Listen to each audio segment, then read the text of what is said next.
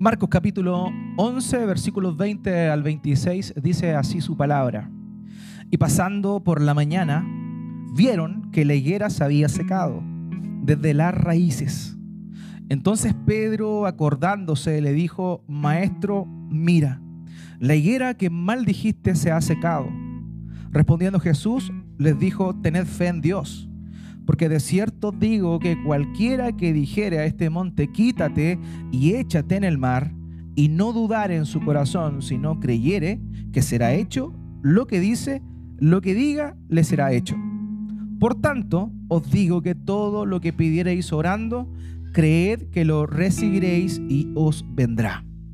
Y cuando estéis orando, perdonad si tenéis algo contra alguno, para que también vuestro Padre que está en los cielos os perdone a vosotros vuestras ofensas.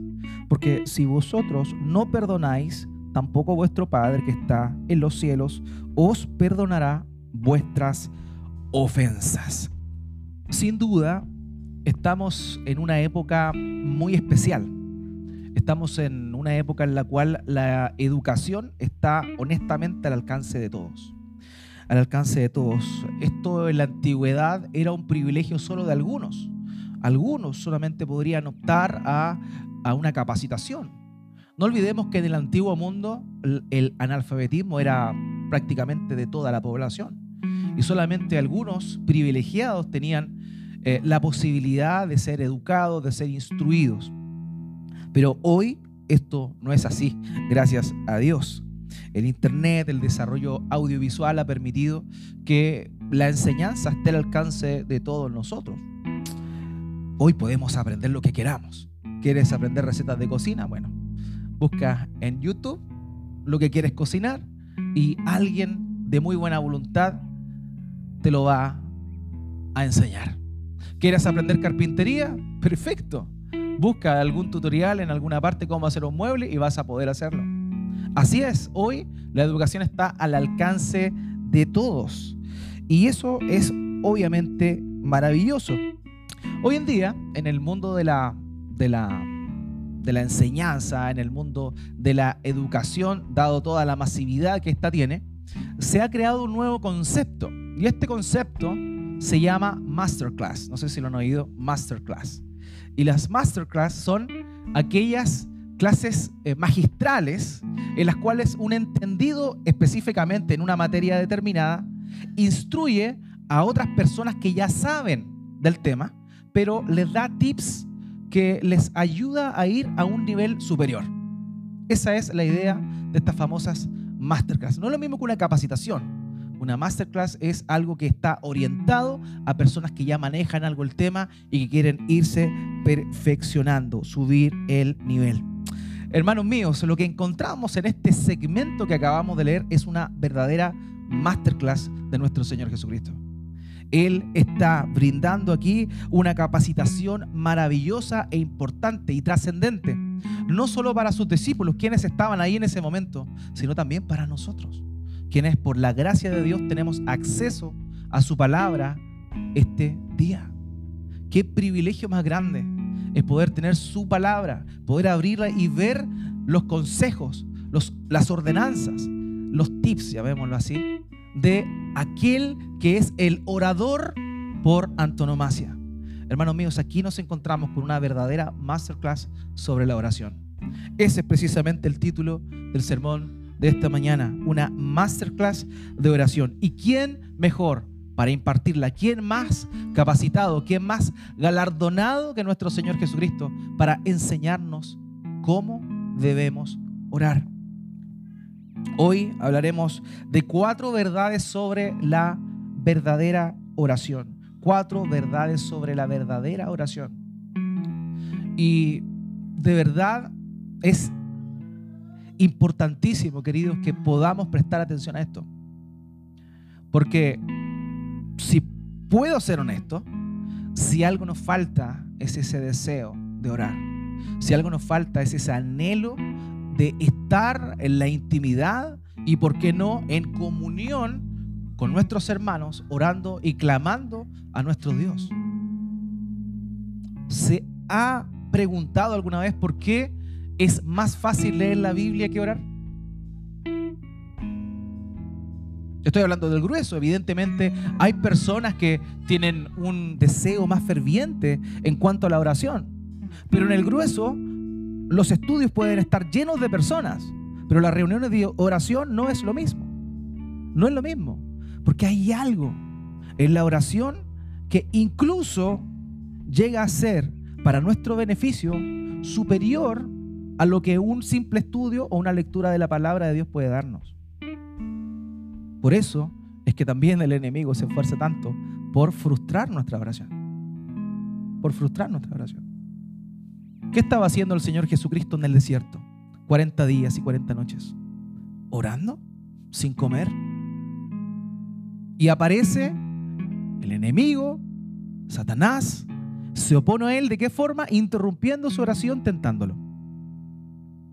Cuando tú estés orando, analiza tu entorno. Te van a empezar a llamar por teléfono, te van a empezar o te va a empezar a picar algo, a doler algo, algo te va a pasar, pero algo te va a desconcentrar. ¿Sabes por qué? Porque evidentemente lo que hace la oración a nosotros es tremendamente importante y maravilloso. Y nuestro enemigo y también nuestra carnalidad se oponen ante la obra que Dios quiere hacer en nuestras vidas por medio de la oración. Hermanos, es necesario que entendamos, que comprendamos que debemos orar, debemos buscar al Señor. Y es triste, la verdad, es triste porque las reuniones de oración, y, y, de hecho como que me da rabia, porque no es la primera vez que hablamos de oración y no es la primera vez que voy a tener que decir lo que voy a decir ahora. Y es triste poder encontrarse en una vuelta, luego de haber tocado varios temas, y volver a decir, hermanos, ¿por qué no se conectan el viernes a orar? No por mí, si usted no tiene que buscar que yo le agrade, que usted se conecte o que usted esté en comunión. En serio, honestamente, verdaderamente. Hermano, ¿sabes una cosa? Es mucho más fácil orar con tus hermanos que orar solo. En serio. Porque incluso la masa te motiva y te ayuda a orar. Ahora, si tú no estás dispuesto a apartar un tiempo para orar con tus hermanos, déjame dudar de que apartas tiempo para orar solo. En serio, déjame dudar. Puedo estar equivocado, sería maravilloso, pero puede que no sea así. Puede que tú, el único tiempo de oración que tienes, verdadero, consistente, sea el que hagas una vez a las mil cuando te conectas a orar con tus hermanos. La oración es importante, la oración es el motor. Hermanos, es el motor de todo. ¿Saben una cosa? la oración es aquello que nos empuja hacia la voluntad de Dios. Tú puedes conocer la voluntad de Dios, claro. Meditas en la escritura, lee la escritura, bien, maravilloso. Ustedes saben que yo siempre promuevo eso, porque la palabra promueve eso. Se promueve a sí misma, la verdad de Dios, inmutable, que no cambia. Pero también para que esa palabra de Dios haga vida en ti, te transforme, es necesario que sea acompañada con oración, porque si no hay oración, simplemente lo único que te crece, hermano mío, es la cabeza. Y saben una cosa, cuando te crece la cabeza, crece más peso de juicio, no para condenación, pero sí de responsabilidad delante de Dios cuando te encuentre frente a Él delante de su trono porque vamos a tener que dar cuentas delante de Él. No para perdición, porque si hemos confiado en Cristo por su gracia, no vamos a condenación, pero sí tendremos que presentarnos delante de Él a dar cuentas. Si hoy partieras a su presencia, ¿cómo piensas que vas a estar delante de Él en cuanto a la oración? Por eso es necesario que una y otra vez nos demos cuenta de la importancia de la oración y nos comprometamos con el Señor y para nuestro bien a orar, a orar. Por eso es tan necesario meditar y reflexionar en esto y qué maravillosa es la palabra de Dios que nos hace volver una vez más a este tema tan olvidado, tan despreciado tristemente por su pueblo. Hermanos míos, lo primero que vamos a estar viendo acá es que la oración produce resultados sobrenaturales. hermanos, es cierto lo que estoy diciendo. Y no soy ningún apóstol, ningún profeta, para que diga, oh, el pastor está hablando de eso. No. La Biblia habla de que Dios obra de maneras sobrenaturales y responde muchas veces a nuestra oración de forma sobrenatural. Vemos acá, acompáñeme al texto, por favor. Marcos 11, 20. Y pasando por la mañana, vieron que la higuera se había secado desde la raíz. ¿Se acuerdan de la higuera? La semana pasada hablamos justamente que el Señor, camino a Jerusalén, se encuentra con una higuera. Y esta tenía toda la apariencia de ser una higuera que tenía frutos. ¿Por qué? Porque pese a no ser época de cosecha, esta tenía hojas. Y las higueras tienen fruto casi todo el año, pero inmaduro. O sea, el Señor esperaba por lo menos encontrar algo que comer para aquietar su hambre. No esperaba frutos maduros, pero esperaba algo. Sin embargo, esta higuera tenía hojas, pero no tenía ningún fruto, nada que comer. ¿Y qué hizo el Señor Jesucristo? La maldijo. Y vimos que eso era una, una alegoría, evidentemente, de lo que posteriormente continúa haciendo cuando entra en el templo y de alguna forma causa este pequeño alboroto dentro del patio exterior del, del templo. Todo esto vimos que era un juicio. Todo esto vimos que era un símbolo profético del juicio que Dios traería a la religiosidad de la nación. Porque precisamente unos cuantos años más adelante, en el año 70 después de Cristo, el templo y la ciudad de Jerusalén serían completamente destruidos por los romanos. Como resultado del juicio de Dios, el mismo juicio que el propio Señor Jesucristo había emitido ahí. ¿Qué es lo que nos encontramos nosotros? El día posterior a todo aquello, el Señor Jesucristo vuelve, porque Él se devuelve a Betania y vuelve nuevamente a partir temprano por la mañana hacia Jerusalén y se encuentran nuevamente con la higuera. Y Pedro se hace memoria de lo que había pasado el día anterior y dice, esa que no es la higuera que el Señor maldijo.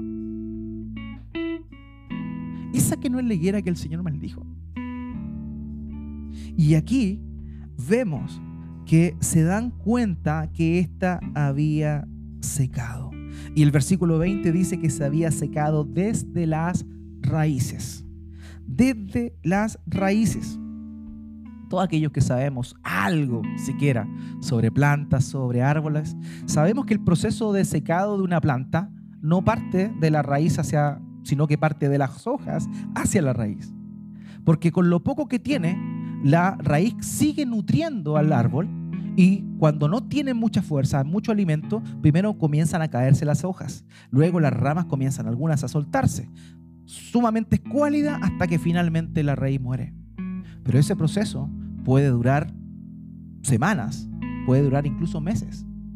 Pero lo que vemos acá es algo completamente sobrenatural. Seca desde la raíz el día después. El día después, inmediatamente. Todo esto, como los mencioné la semana pasada, como muestra del juicio que Dios había decretado y que nuestro Señor Jesucristo estaba haciendo de vocero por la desobediencia, la falsa religiosidad, la hipocresía espiritual que el pueblo, la nación de Israel había tenido. Ahora, muchos debaten con respecto a esto porque está hablando, ¿cierto?, de, la, de lo que sucedió con la higuera. Y de pronto, algo que vamos a abordar más adelante, pero de pronto el Señor Jesucristo empieza a hablar de la oración. Y parece, como un corte exabrupto. ¿Por qué está mostrándole la higuera seca? Y él dice, bueno, si tuviera fe, van a poder decirle a este monte, échate acá y se va. ¿Qué conexión tiene? ¿Qué sentido tiene? Y es ahí donde muchos dicen, bueno, en realidad esto fue un injerto posterior. Y tratan de alguna manera de armonizar este cambio exabrupto, aparente, del tema del cual el Señor está tratando. Pero la verdad, hermanos míos, es que no hay un cambio de tema. No olvidemos que lo que nuestro Señor Jesucristo estaba condenando, representado en la higuera, era la falsa religiosidad que los israelitas tenían. Y toda esta religiosidad tenía como epicentro el templo. Y el templo, el propio Señor Jesucristo, citando al profeta Isaías, dice que era casa de oración. Casa de oración. Es decir, la espiritualidad de la nación estaba en torno al templo. Pero el Señor Jesucristo utiliza la parábola vívida, real de la higuera seca para decir, eso va a pasar con el templo, eso va a pasar con la falsa espiritualidad, se va a secar, va a perecer. En otras palabras, lo que sucedió posteriormente en el año 70, cuando el templo completamente fue destruido. Lo que el Señor está diciendo no es un cambio de tema exabrupto. Está diciéndole a sus discípulos y respondiéndole, introduciendo el tema de la oración como lo fundamental dentro del proceso real de adoración. No era tan importante el templo. A la postre no era tan relevante el templo, pese a que era la casa de oración, pese a que era el lugar donde todas las naciones, se supone, tenían que venir para adorar al gran rey. Pero ese lugar había sido juiciado y el Señor lo que hace es unir la idea de el viejo orden, la vieja adoración, la adoración que podía prestarse de una manera hipócrita a la verdadera adoración, a la verdadera espiritualidad, a una religiosidad genuina, perdón, a una religión genuina y no a una religiosidad. Y eso es la oración. No hay un cambio de tema abrupto. El Señor está ejemplificando por medio de la higuera la muerte de la religiosidad antigua y cómo es que la verdadera pasión por Dios, la verdadera comunión con Dios está por medio de la oración. Por eso comienza a hablar de la oración. Ese es el motivo. Por eso habla de la verdadera adoración que vemos y nos encontramos en este, este pasaje. Ahora, algo que hablar con respecto a este primer punto. La oración produce resultados sobrenaturales. Es algo que sin duda tenemos que nosotros tener presente. Hermanos, cuando hablamos de oración, tenemos que saber que nos estamos refiriendo al proceso sencillo de comunión con Dios, de comunicación con Dios. Nosotros, ciertamente, personas limitadas en cuanto a nuestras capacidades, personas que no podemos controlar las cosas, dirigiéndonos a un Dios que tiene poder y dominio por sobre todo.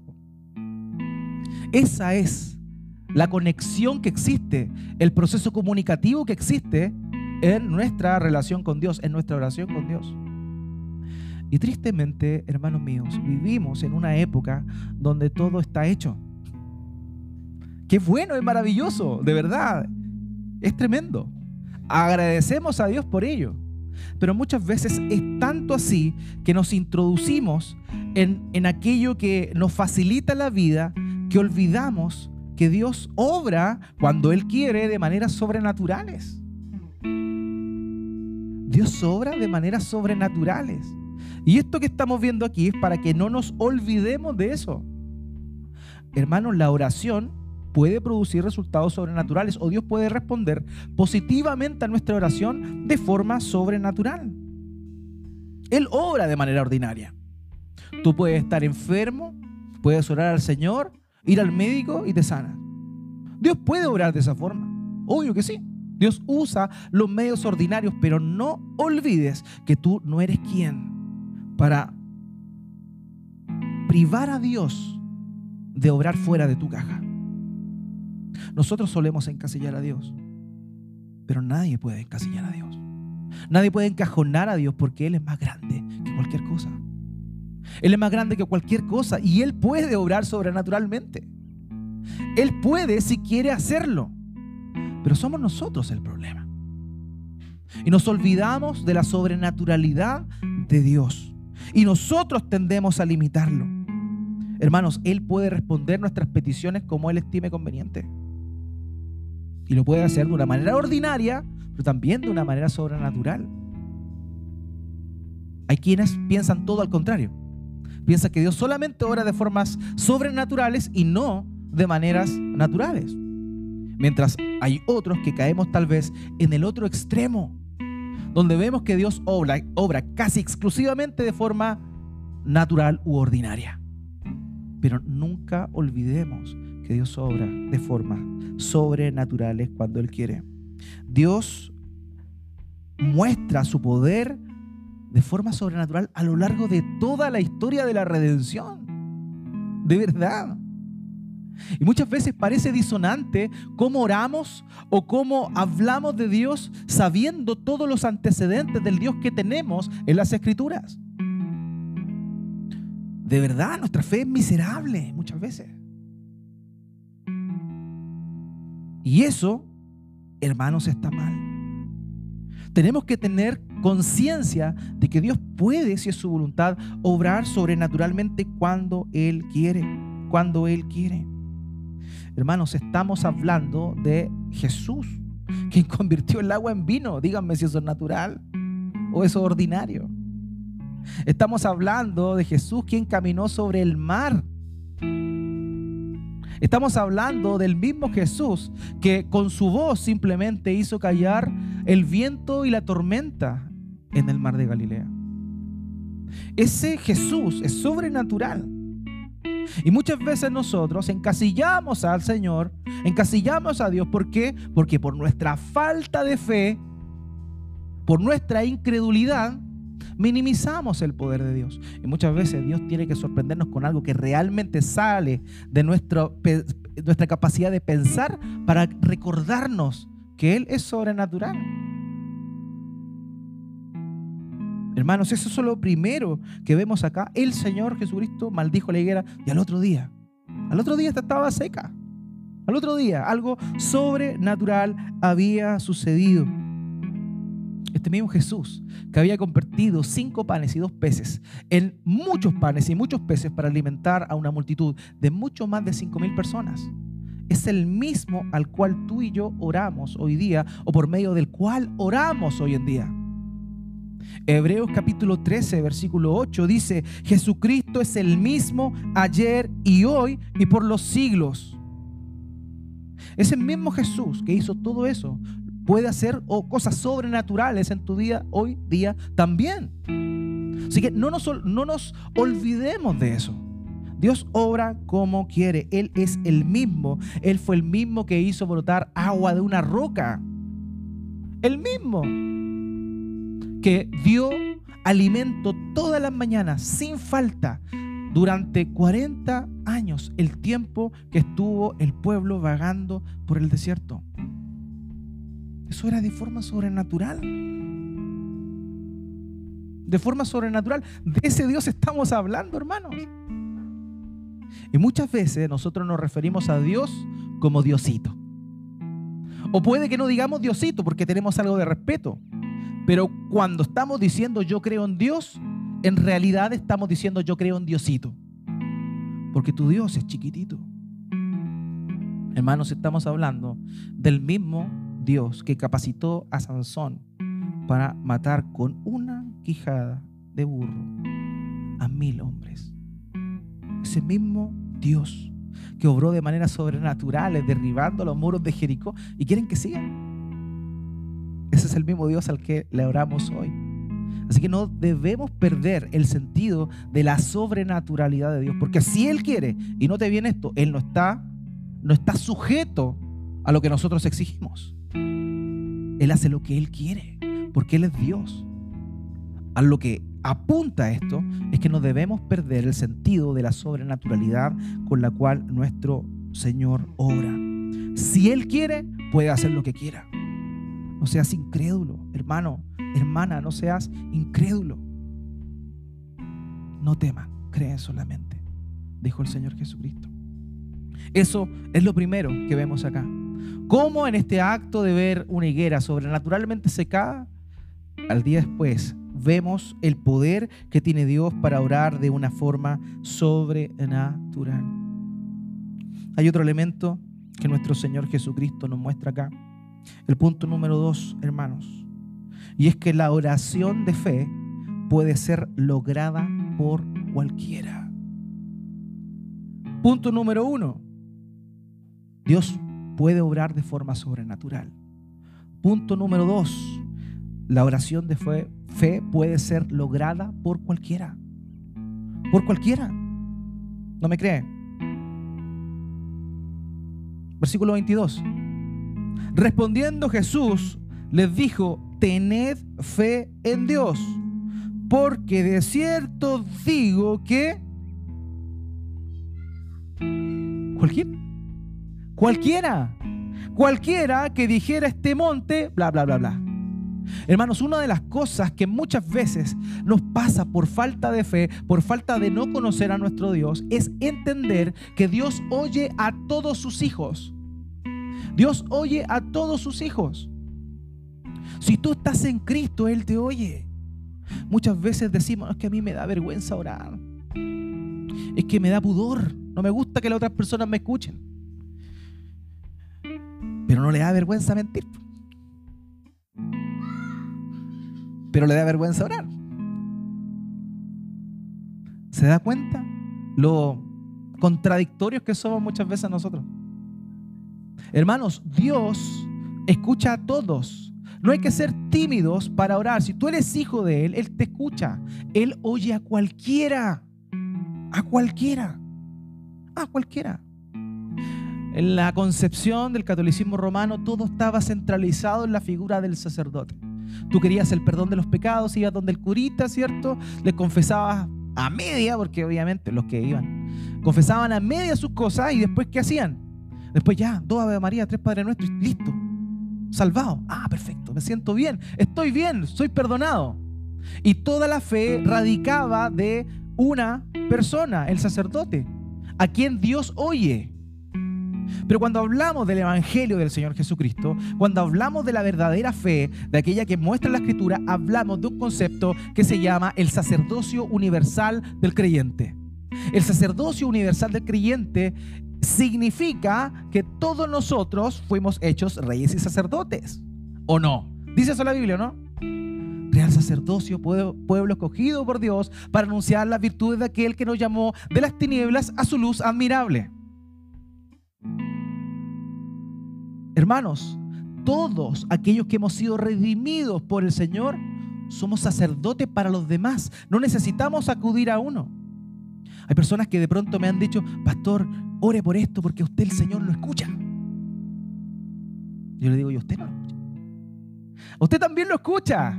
Si usted es hijo de Dios, si usted ha sido salvado por gracia, Dios está atento a escucharte. Dios está atento.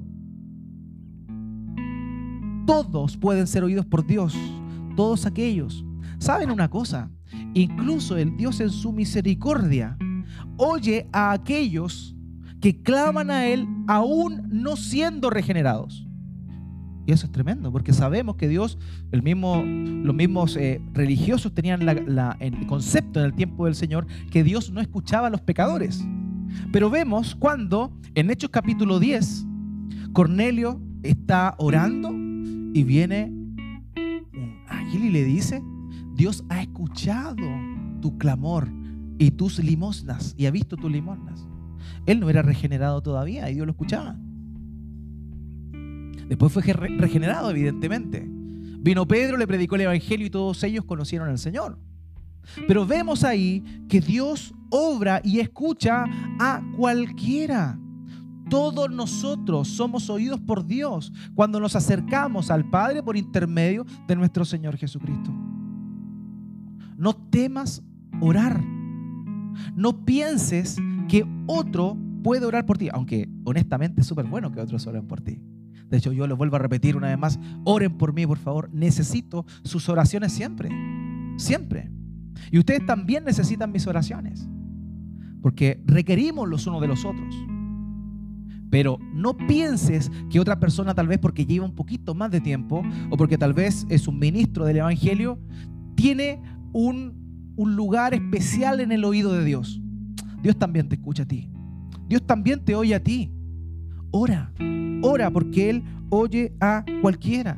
El cristianismo no es como el tema de los gurús religiosos donde solamente el líder es el iluminado. No, el sacerdocio universal de los creyentes es una enseñanza bíblica que dice que todos nosotros estamos llamados a ser sacerdotes. Todos nosotros, hombres y mujeres en Cristo, estamos llamados a ser sacerdotes, es decir, a interceder por los de afuera. Esa es nuestra misión, esa es nuestra labor. Por tanto, por tanto, amados míos, la oración no es labor solo de algunos, sino de todos. El único requisito para acudir al Señor no es el pase de movilidad, hermanos. Es un corazón contrito y humillado. Él oye eso. Él oye eso. Y todos aquellos que claman al Señor, de verdad, con humildad, van a ser oídos por Dios. Isaías capítulo 65, versículo 24. Isaías 65, 24. Voy a leer la nueva Biblia de las Américas. Y sucederá que antes que ellos clamen, yo responderé. Aún estarán hablando y yo habré oído, hermanos. Y esto es para todos. No está hablando de algunas personas, está hablando de ellos, su pueblo. Si tú eres parte del pueblo de Dios, Dios te oye. Dios te oye, hermano, hermana. Así que ese es el segundo principio importante. El primero, Dios obra de maneras sobrenaturales, no encajones a Dios. Segundo, cualquiera puede ser oído por Dios. El tercer punto que vemos acá lo encontramos en los versículos 23 al 24. Y es que existe una tensión dentro, entre, perdón, entre la duda y la fe. Hermanos, existe una tensión genuina y verdadera. A usted no le ha pasado. Que cuando ora, de pronto titubea. Cuando ora, de pronto no se siente seguro. ¿Estará bien lo que estoy orando? ¿Estará desubicado? ¿Dios responderá a mi oración o no la responderá? ¿Cuántas veces no ha estado eso en nuestro corazón cuando estamos orando a Dios? Hermanos míos, este es un punto importante. Ciertamente existe una tensión entre la duda y la fe. Versículo 23 al 24, porque de cierto digo que cualquiera que dijera este monte, quítate y échate en el mar, y no dudar en su corazón, si no creyere que será hecho lo, lo que dice, lo que diga le será hecho. Por tanto digo que todo lo que pidiereis orando, creed que lo recibiréis y os vendrá. Hermanos míos, la base de una oración sincera es la plena confianza no solo de que Dios nos escucha, ¿cierto? Sino también en que Él responde. Dios no solo escucha, sino que también responde. Dios responde a nuestras peticiones. Ahora, ciertamente lo puede hacer de una manera positiva, es decir, conforme a lo que nosotros le pedimos, o bien de una manera negativa, negando aquello que estamos pidiendo. Pero Dios responde. Fíjese lo que leímos en Isaías 65. Antes de que nuestras palabras terminen de salir de nuestros labios, Dios ya lo escuchó. Y no solo lo escuchó, la respondió. En Daniel capítulo 10 vemos cómo es que Daniel está orando y de pronto viene un ángel, viene el, ángel eh, Gabriel y le trae un mensaje. Y él llevaba 21 días orando.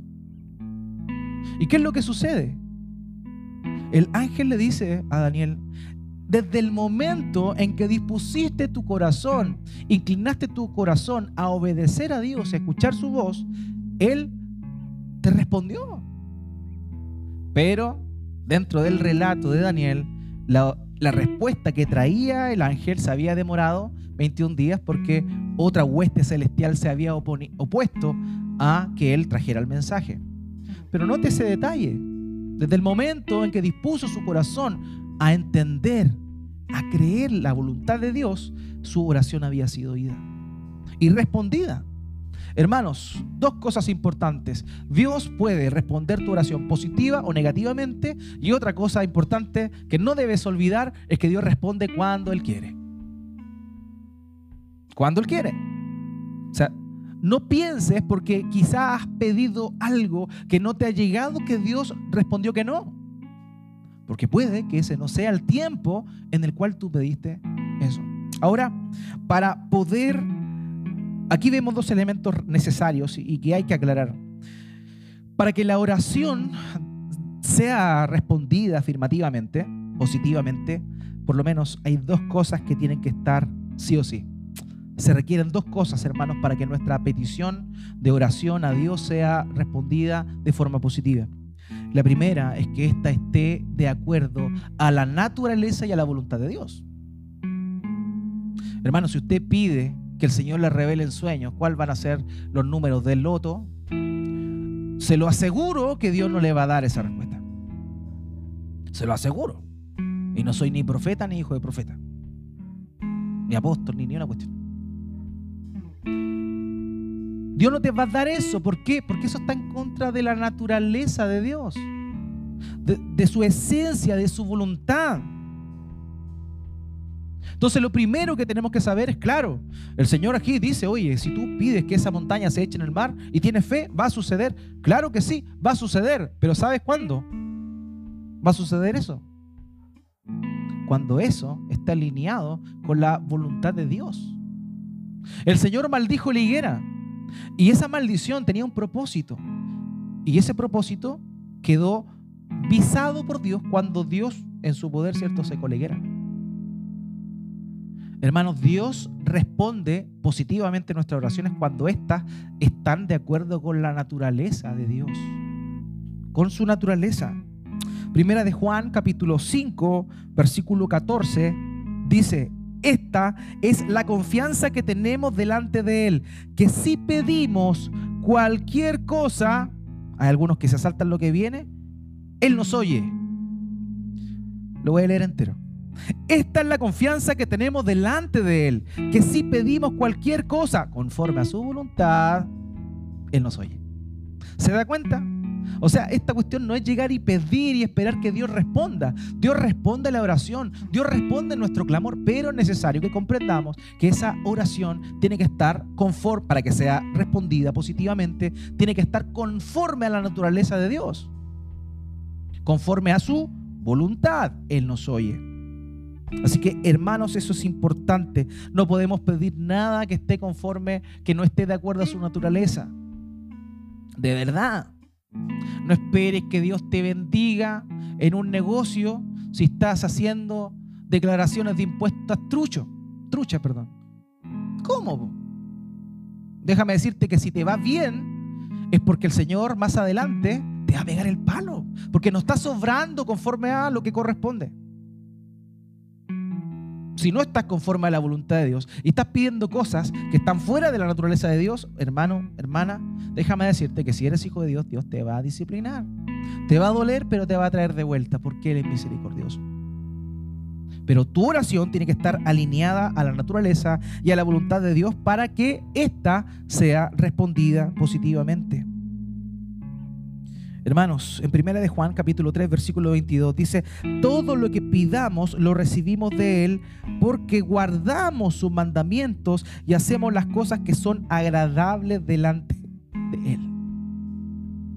¿Se da cuenta cómo la unión que nosotros tenemos con su voluntad, con conocerle a Él, es lo que nos va a llevar a pedir de forma adecuada, de forma correcta? Entonces, evidentemente, esa oración es respondida. Es respondida. Porque estamos conforme a la voluntad de Dios y lo que estamos pidiendo está dentro de lo que Dios ha prometido. R.C. Sproul dijo, a veces el cristiano inmaduro sufre amargas decepciones, no porque Dios fallara en el cumplimiento de sus promesas, sino porque cristianos bien intencionados hicieron promesas por Dios que nunca Dios autorizó. Eso es lo que pasa. Eso es lo que sucede. Por eso es que muchas veces nuestras oraciones no son respondidas. O nos decepcionamos porque pensamos, oh Dios, no, no, no, no quiso, oh, qué fome. Pero quizá lo que estabas haciendo no estaba de acuerdo primeramente a la voluntad de Dios y en segundo lugar de acuerdo a lo que Dios tiene para ti. Porque estamos en sus manos, Él es nuestro dueño, Él es nuestro amo. Y si Él es nuestro amo, Él establece lo que es mejor para nosotros. Hermanos, esto es importante. Por tanto, debemos saber que Dios responde nuestras oraciones positivamente cuando nosotros estamos en Él. Cuando nosotros le estamos buscando. Y, y no como una recompensa esto es necesario que lo entiendan. Muchas veces la gente puede orar más para que Dios me responda. Sí, ora más, está bien, sigue orando. Pero Dios no te va a responder, sino que por eso, en realidad, aunque la insistencia de Dios la demanda, Dios exige la perseverancia, el permanecer, orar sin cesar, orar en todo tiempo. Eso es parte de nuestra vida de fe. Pero a Dios no se cansa de oír nuestro clamor. Dios responde positivamente cuando nosotros estamos tan alineados con su plan que lo que pedimos está dentro de su plan. Juan capítulo 15, versículo 7. Si permanecen en mí y mis palabras permanecen en ustedes, pidan lo que quieran y les será hecho. ¿Se da cuenta? Muchos se quedan con él, pidan lo que quieran y les será hecho. No, si permanecen en mí y mis palabras permanecen en ustedes, porque si nosotros, hermanos míos, permanecemos en el Señor, conocemos su voluntad, créanme, todo lo que pidamos va a ser respondido positivamente. ¿Por qué? Porque estamos alineados con Él. Alineados con Él. Dios responde nuestras oraciones. Y Dios nos responde porque Él puso, inseminó esa petición en nuestro corazón. Dios mismo lo hizo. Un autor dijo, la petición debe hacerse en conformidad con la voluntad revelada de Dios y en conformidad con su naturaleza y carácter. Así que no debemos olvidar eso. Primero, Dios oye nuestro clamor, Dios oye nuestra oración y la responde positivamente cuando ésta está alineada con la naturaleza de Dios y su voluntad. Lógico, ¿no? Dios no es un genio que usted le pide un frota la lamparita y le pide lo que quiera. Así como algunos andan reclamando un auto último modelo, algunos andan reclamando, exigiendo, decretando, declarando cosas que Dios nunca ha prometido. Ahora, si usted trabaja, se esfuerza, hace las cosas como Dios quiere, déjeme decirle que puede tener ese auto nuevo. Obvio. ¿Por qué? Porque el que cosecha, o sea, el que siembra, cosecha. Lógico, sencillo. No se necesita tanta espiritualidad para entender eso. Pero tú no puedes andar reclamando, pidiendo, decretando, declarando cosas que Dios no te dijo. Dime un versículo donde diga que Dios te prometió un auto nuevo y yo retiro lo dicho. No está, no existe, porque honestamente si tú trabajas, te esfuerzas, eres ordenado, vas a poder alcanzar lo que quieras. Es lógico.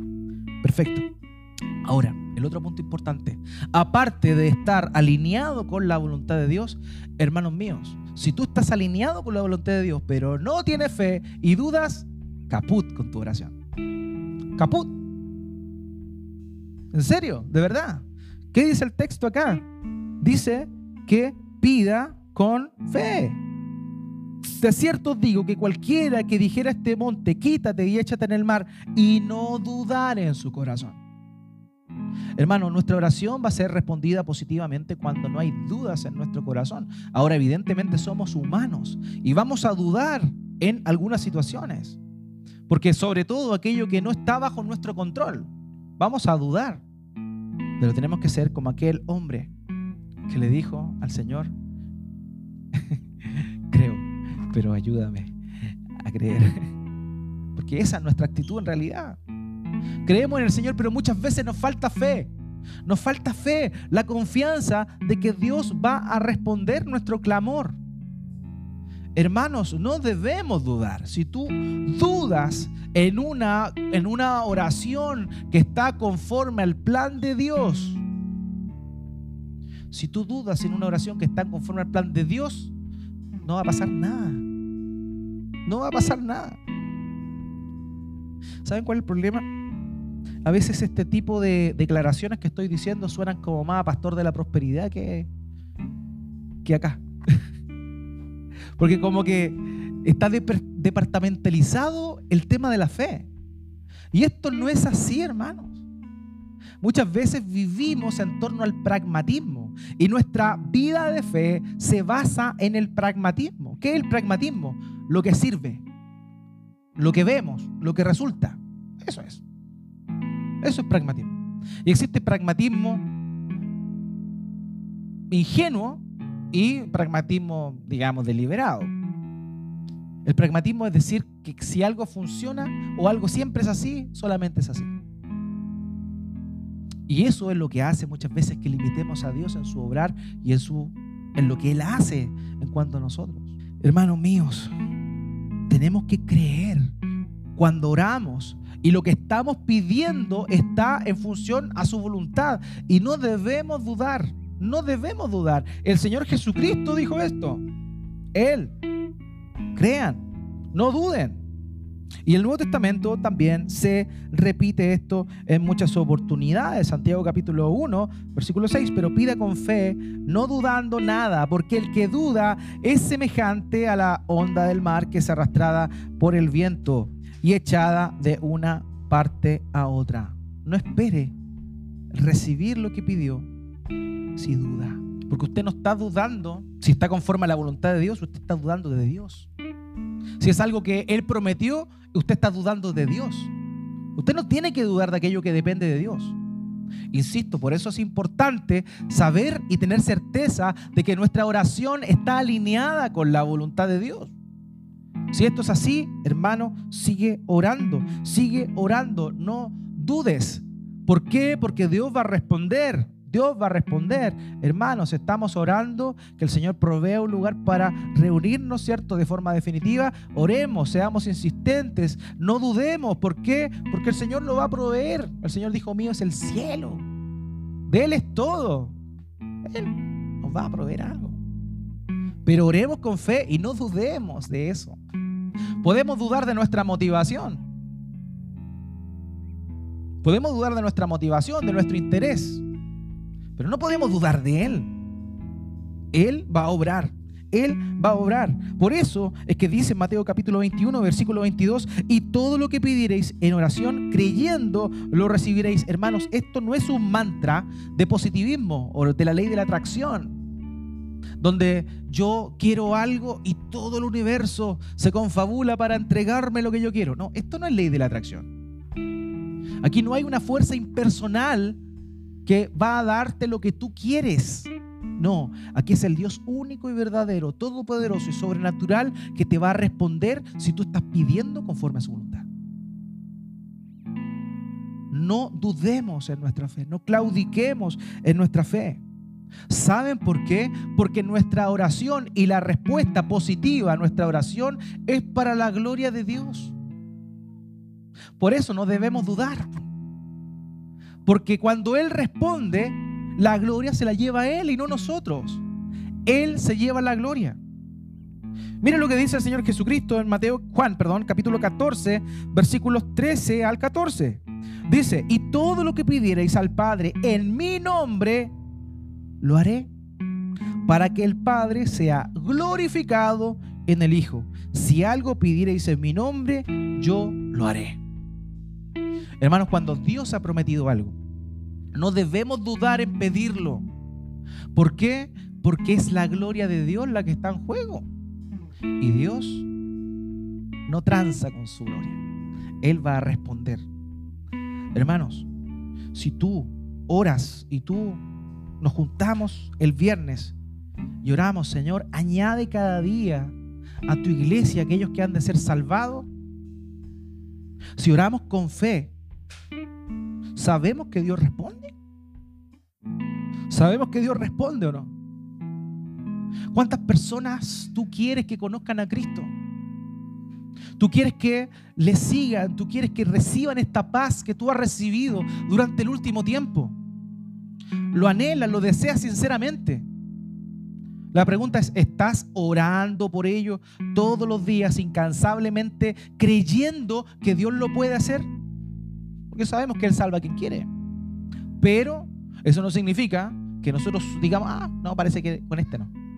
Nosotros no sabemos, nosotros oramos, somos obedientes y oramos con fe. Oramos con fe, Señor, ten misericordia de esta persona. Padre, por favor que pueda conocerte. Insiste, insiste, insiste. Yo no soy quien para asegurarte que se va a convertir, que va a conocer a Cristo. Pero sabes una cosa, lo que sí te puedo asegurar es que Dios te va a poner más amor por esa persona. Amados, eso es necesario. Oremos, oremos incansablemente, con fe, creyendo que lo que Él enseñó, que lo que Él no guió, lo que su voluntad está prescrito, Él lo va a hacer. Él lo va a hacer. En serio. Oremos por ello. Estamos orando, estamos orando los viernes y de pronto nadie ora por las dos personas que tiene que orar. Y son dos nomás. O sea, si, si, la salvación de esas personas dependieran de usted, oh, ¿en serio. ¿Se imagina si Dios pusiera el peso de la salvación de las personas en nuestros labios y en nuestra oración? Gracias a Él que no es así. Pero eso no significa que seamos minimalistas y que no clamemos, que no pidamos y que no confiemos en que Él va a cumplir con eso. Si les contara la cantidad de testimonios que conozco de personas que han por, por años han orado por alguien, déjenme decirle que la cantidad de gente que ha terminado conociendo al Señor, que ha sido motivo de oración de muchos cristianos devotos y fieles en la oración, me atrevería a decir que casi la totalidad de esas personas han conocido a Cristo. En serio. En serio. De verdad. Porque cuando tú clamas por alguien, es Dios quien te puso eso en el corazón. Y está en su voluntad. Y Él lo va a hacer. Quizás más tarde que temprano, o más temprano que tarde, tú no lo sabes. Pero Dios responde a la oración. Dios responde a la oración con fe. Así que no dudes. No dudes. Ese es el tercer punto. Pide con fe, no dudes, pero pide conforme a su voluntad, pide de acuerdo a su plan y a la naturaleza de Dios. El último punto que vemos acá en esta masterclass de la oración de nuestro Señor Jesucristo es el siguiente, la oración y nuestra relación con los demás. Fíjense cómo termina el texto. Y también aquí hay algunos que que un poco dicen, ah, probablemente este texto fue añadido posteriormente porque no tiene mucha relación con lo que Jesús está diciendo. Patrañas, porque tiene relación con lo que está diciendo. Versículos 25 al 26, fíjese aquí. Y cuando estéis orando, perdonad.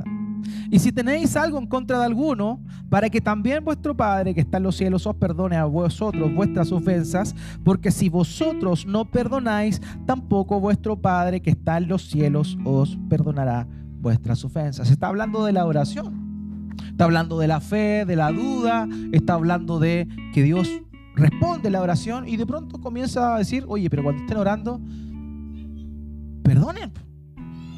Si tienen algo contra alguno, perdónenlo.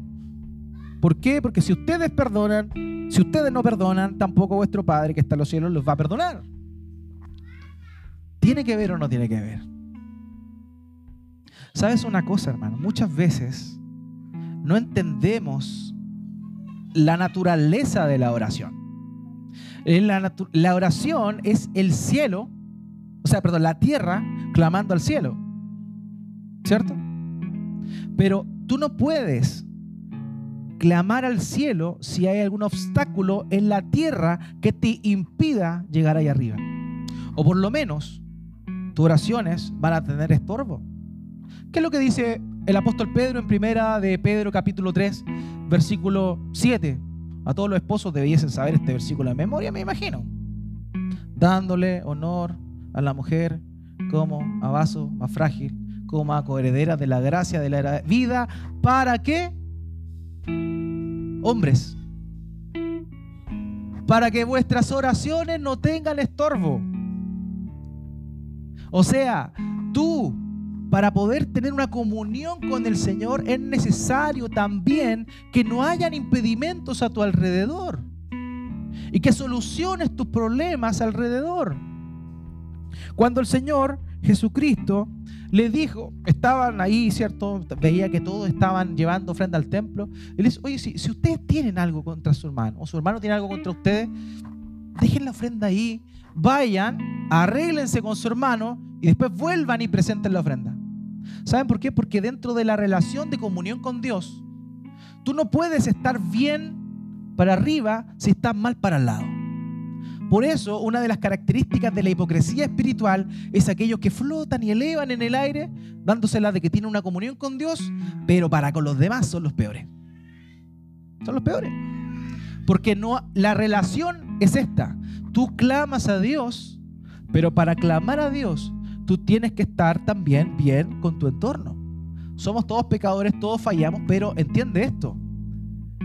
¿Qué es? ¿Cómo resumimos la ley de Dios?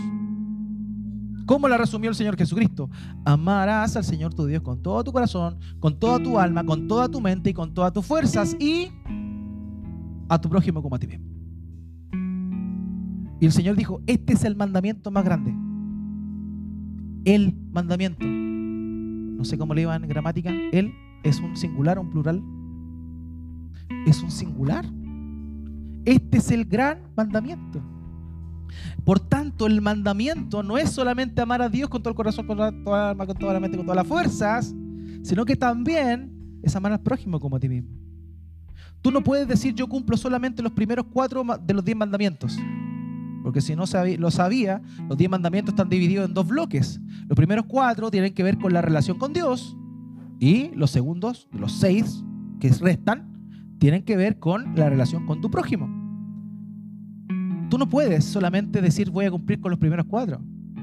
Tienes que también, en Cristo, porque tienes la capacidad de estar en Cristo, ahora sí puedes cumplir los demás. Hermanos, esto es lo mismo. Tu oración va a ser truncado, va a llegar hasta el techo solamente. Va a rebotar aquí, va a volver el sonido y no va a llegar al cielo si tú no estás también a cuentas con los que están a tu lado. En serio. Tu oración puede tener estorbo. Por eso es necesario perdonar. Perdonar. Y aquí es interesante este, esta, esta parte porque dice, si ustedes no perdonan, vuestro Padre que está en el cielo tampoco lo va a perdonar. Porque, hermanos, es de cristiano perdonar. Porque Cristo nos perdonó. Y no hay ninguna ofensa, no hay ninguna ofensa que tú hayas hecho a Dios que sea más, escucha bien, que sea más pequeña que la que tú has hecho. Tú, hermano mío, has pecado y yo he pecado. Hemos deshonrado el nombre del Señor cuántas veces. Y todo lo que hemos hecho no se compara en nada, en nada a lo que un hermano puede hacer con nosotros, una persona puede hacer con nosotros. Es ínfimo. Es ínfimo. Por eso tenemos que perdonar. Perdonar.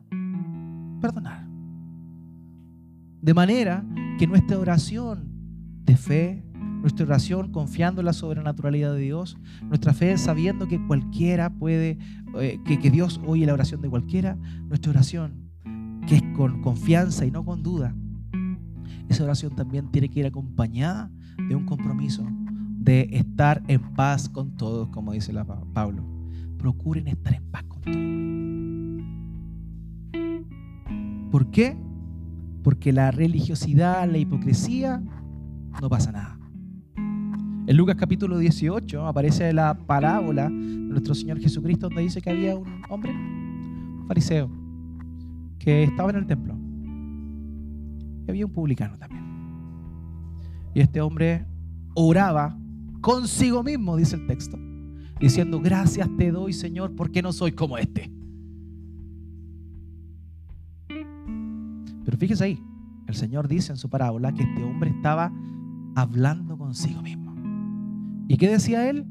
Señor. Dios no lo estaba escuchando. Porque despreciaba al otro. Así es. Si tú quieres orar y ser oído por Dios, también es necesario que procures estar bien con tu alrededor. Si cometiste algo y, te lo dicen, pide perdón. Si alguien hizo algo en contra tuya, pide perdón. Hermanos míos, como dice Pablo en Efesios capítulo 4, versículo 32, antes sed benignos unos con otros, misericordiosos, perdonándoos unos a otros, como Dios también os perdonó a vosotros en Cristo. Así que eso es el cuarto punto.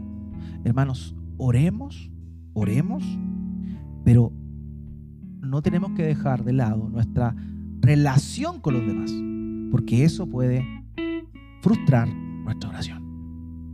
Por último, todo esto, hermanos míos, tiene que ver con la nueva espiritualidad que el Señor está diciendo acá. Maldijo la higuera, representación del templo, representación de la falsa espiritualidad. Ahora está hablando de la verdadera oración que produce una verdadera adoración. Esa adoración que la puedes hacer en cualquier lugar comunicándote con Dios. Esa que incluye fe, porque donde hay fe, hay adoración a Dios. Donde se adora conforme a la voluntad de Dios, hay adoración a Dios. Donde hay perdón de pecados, hay adoración a Dios. Lo que el Señor Jesucristo está diciendo, es, está revelando acá, es la nueva espiritualidad, no sujeta a un templo. ¿Por qué? Porque ahora tú y yo somos templo de Dios. La iglesia en su conjunto es una construcción, como dice Pablo. Somos piedras vivas, Pedro. Somos piedras vivas. Piedras vivas. Pero también tú y yo, como dice Pablo en los Corintios, somos templo de Dios. Por tanto, no es necesario ir a un templo. No es necesario ir a Jerusalén. No es necesario ir a ninguna parte. Si tú clamas a Dios y en tu corazón está la fe, si en tu corazón está el deseo de honrarle a Él, de acudir a Él de acuerdo a su voluntad, reconciliándote con los demás, déjame decirte que es una evidencia de que Cristo mora en ti. Hermanos, Cristo mora en ti. Cristo mora en ti.